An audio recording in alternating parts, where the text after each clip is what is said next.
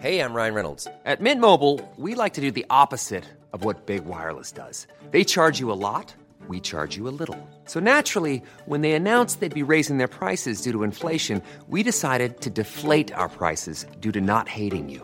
That's right. We're cutting the price of Mint Unlimited from $30 a month to just $15 a month. Give it a try at mintmobile.com slash switch. $45 upfront for three months plus taxes and fees. Promo rate for new customers for limited time. Unlimited more than 40 gigabytes per month. Slows. Full terms at mintmobile.com.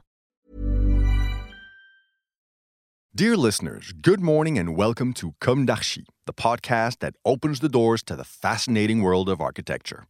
For newcomers, let me introduce myself. I'm the spokesperson of Anne-Charlotte Despont, PhD in History of Architecture, published author, head of a communication and development agency based in Paris, France, dedicated to architecture. Let's meet every week to discuss culture and architecture and learn how to look at projects through a context and diversity lens. Thank you for being with me today, and now it's time for talent. Bienvenue dans Comme d'Archi.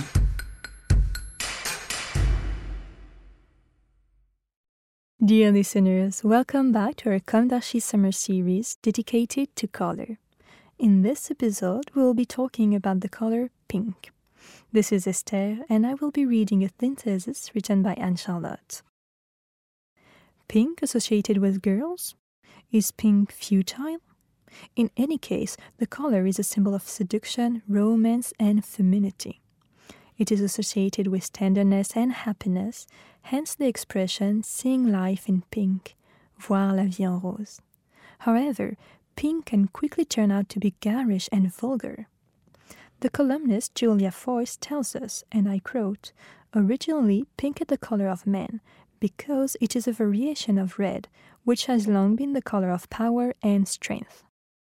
In paintings from the Middle Ages and the Renaissance, kings often pose in pink tunics. Women, on the other hand, are dressed in blue, the color of the Virgin Mary. Except that, among other things, of course, nothing can ever be explained by a single factor. In the 18th century, La Pompadour became infatuated with pink. She began to wear it and to adorn herself with it. This is not very surprising when one knows the spirit, the culture, the thirst for freedom of the Marquise, who gave her name to the rose. Except that the king's favorite was admired as much as she was hated. As it became her color, pink began to embody futility, versatility, scheming, and falseness. This was the case when, at the beginning of the 20th century, layette began to be sexed. Later girls got the pink. And Julia concludes that she prefers purple. For my part, I doubt that we had to wait for the Pompadour and the boudoir hour to recognize in the marvelous pink flower the traits of grace and femininity. Here is optimism, the resultly positive, the grace and the dream of the pink tutu of the petit rat of the opera. Thank you, Charles Garnier, for your magical opera, Fille des Barbouilleurs, to hell with the spoil sports. Obviously refined, we will prefer rose pink rather than a clumsily saturated fuchsia. Light then, but architecturally rather well encored.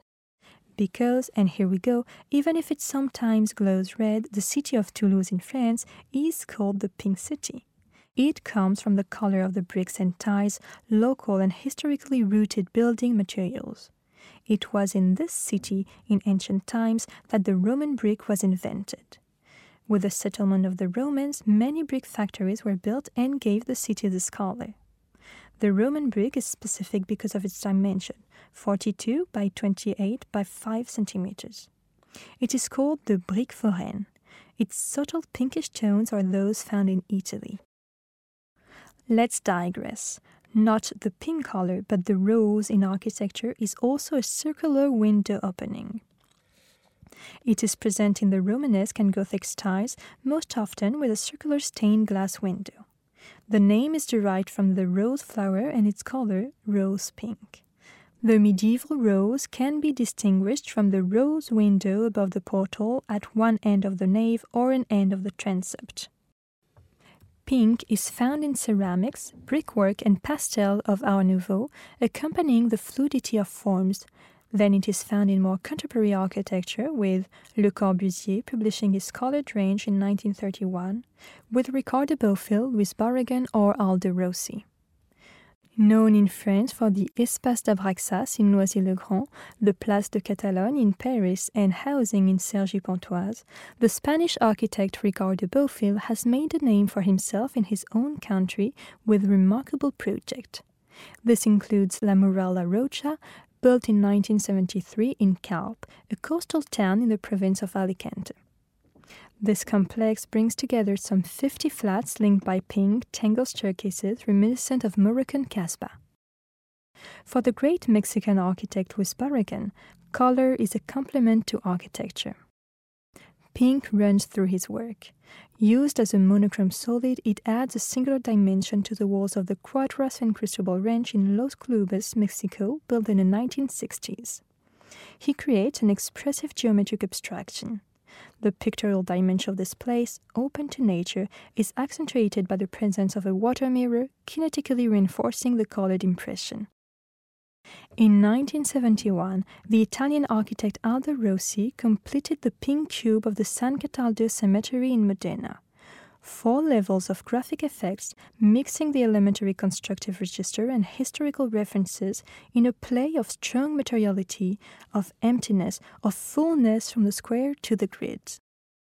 More humble and more recent, we remember the Pink House in Colombes near Paris an ordinary heritage building from the 1930s that was rehabilitated by artificial architecture, nominated for the Équerre d'Argent Prize in the First Work category in 2010.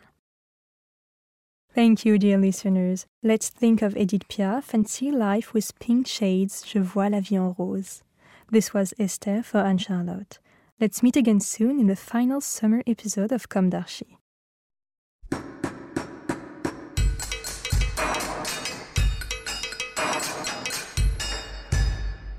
Thank you for listening. Don't forget to tune in to our previous content on Instagram at Comme Podcast. If you like it, make sure to promote the podcast by giving it five stars on Apple Podcast and adding a comment, or on any of your favorite podcast platforms. And don't forget to subscribe and listen to all of our episodes for free. See you soon, and until then, take care of yourself. Mom deserves the best, and there's no better place to shop for Mother's Day than Whole Foods Market. They're your destination for unbeatable savings, from premium gifts to show-stopping flowers and irresistible desserts. Start by saving 33% with Prime on all body care and candles. Then get a 15-stem bunch of tulips for just $9.99 each with Prime. Round out Mom's menu with festive rosé, irresistible berry chantilly cake, and more special treats. Come celebrate Mother's Day at Whole Foods Market.